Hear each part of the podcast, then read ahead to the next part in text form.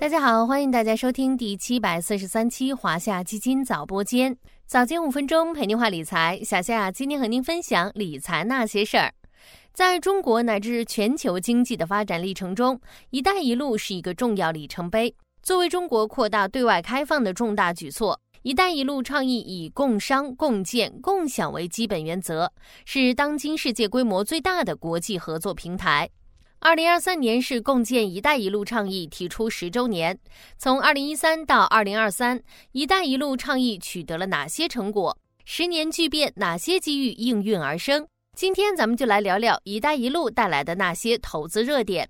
从两千多年前的张骞凿空西域，到两千多年后的二零一三年，中国提出建设丝绸之路经济带和二十一世纪海上丝绸之路的合作倡议。不仅能与沿线国家分享中国优势产能和基础设施建设能力，带动沿线国家经济增长和民众就业，也有助于我国供给侧改革的实施，使我国经济提质增效、转型升级。一个全新的概念“一带一路”由此诞生。二零二三年是一带一路倡议提出十周年，咱们不妨从几组数据来看看这项倡议目前所取得的成绩。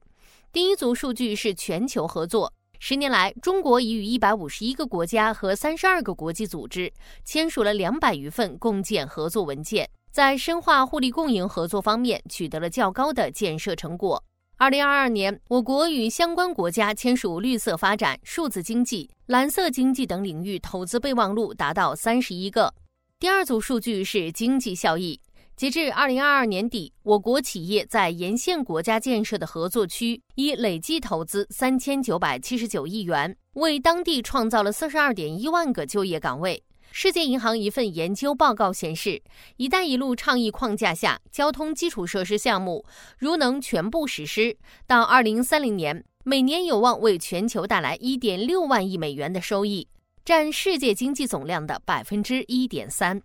第三组数据是贸易增长。二零二二年，我国与“一带一路”倡议沿线国家的进出口规模再次刷新历史记录，进出口规模占我国外贸总值的百分之三十二点九，较二零一三年提升七点九个百分点。第四组数据是改善贫困。据世界银行预计，到二零三零年，有望帮助全球七百六十万人摆脱极端贫困，三千二百万人摆脱中度贫困。使参与国贸易增长百分之二点八到百分之九点七，全球贸易增长百分之一点七至百分之六点二，全球收入增加百分之零点七到百分之二点九。从这些数据不难看出，“一带一路”倡议提出十年来取得了积极进展，各个领域的专业合作也在稳步提升。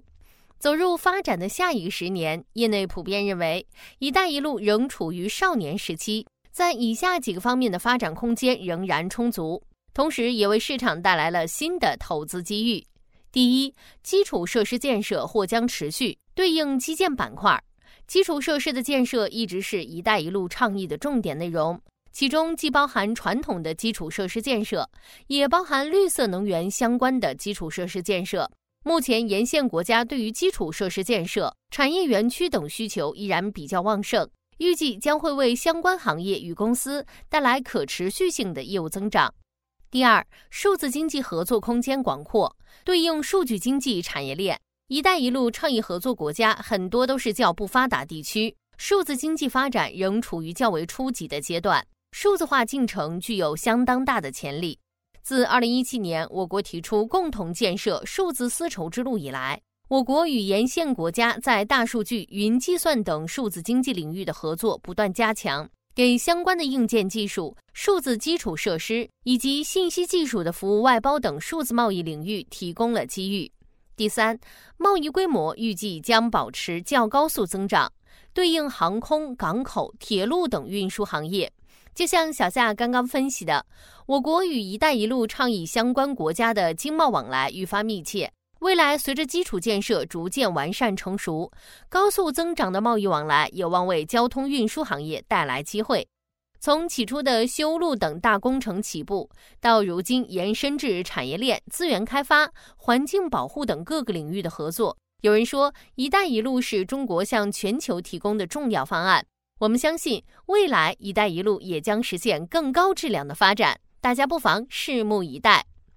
此外，小夏提醒早播间第七百三十六期留言中奖的用户，请在三月七日周二之前点击下方图片提交有效联系方式和收件地址吧。小夏会在截止日后核对，并在二十个工作日内发放相关礼品哦。还有第十期华夏基金有奖问卷活动中奖名单也出来了，中奖用户请注意，爱奇艺月卡以及红包验证码会在二零二三年三月十日之前发放完毕哦。恭喜以下中奖的用户！